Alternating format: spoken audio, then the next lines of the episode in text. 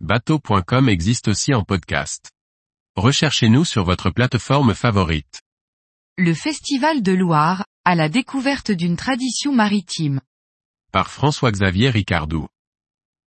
La onzième édition du Festival de Loire débutera ce mercredi 20 septembre jusqu'au dimanche 24 septembre. Gratuit, le Festival de Loire accueille plus de 200 bateaux fluviaux, 700 mariniers, 500 artistes et exposants sur les quais d'Orléans. À quelques jours de l'ouverture, les quais s'animent, les dernières embarcations arrivent et les organisateurs peaufinent les ultimes détails pour faire de cette édition anniversaire un événement festif et inoubliable. Ce grand rendez-vous de la marine fluviale met à l'honneur la culture et les traditions ligériennes. 210 bateaux ont confirmé leur participation au Festival de Loire 2023. Parmi eux, plus de 150 bateaux de Loire, tout, chalands, sablières, futreaux et autres embarcations traditionnelles seront amarrés sur l'ancien port d'Orléans.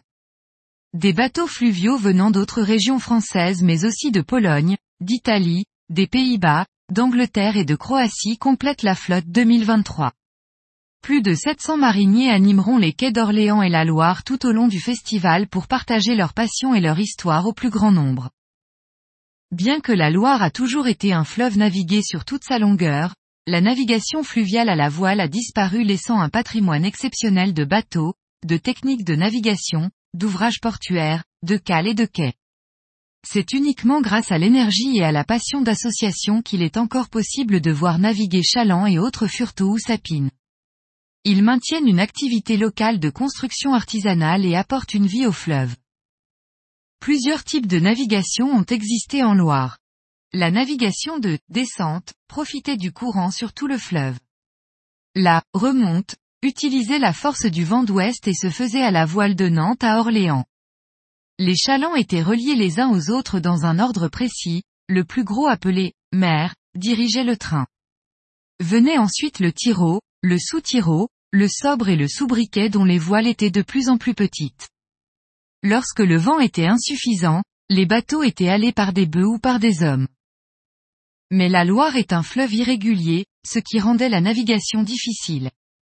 Les dangers étaient permanents, naturels comme le manque d'eau ou les crues, ou liés aux différents usagers du fleuve.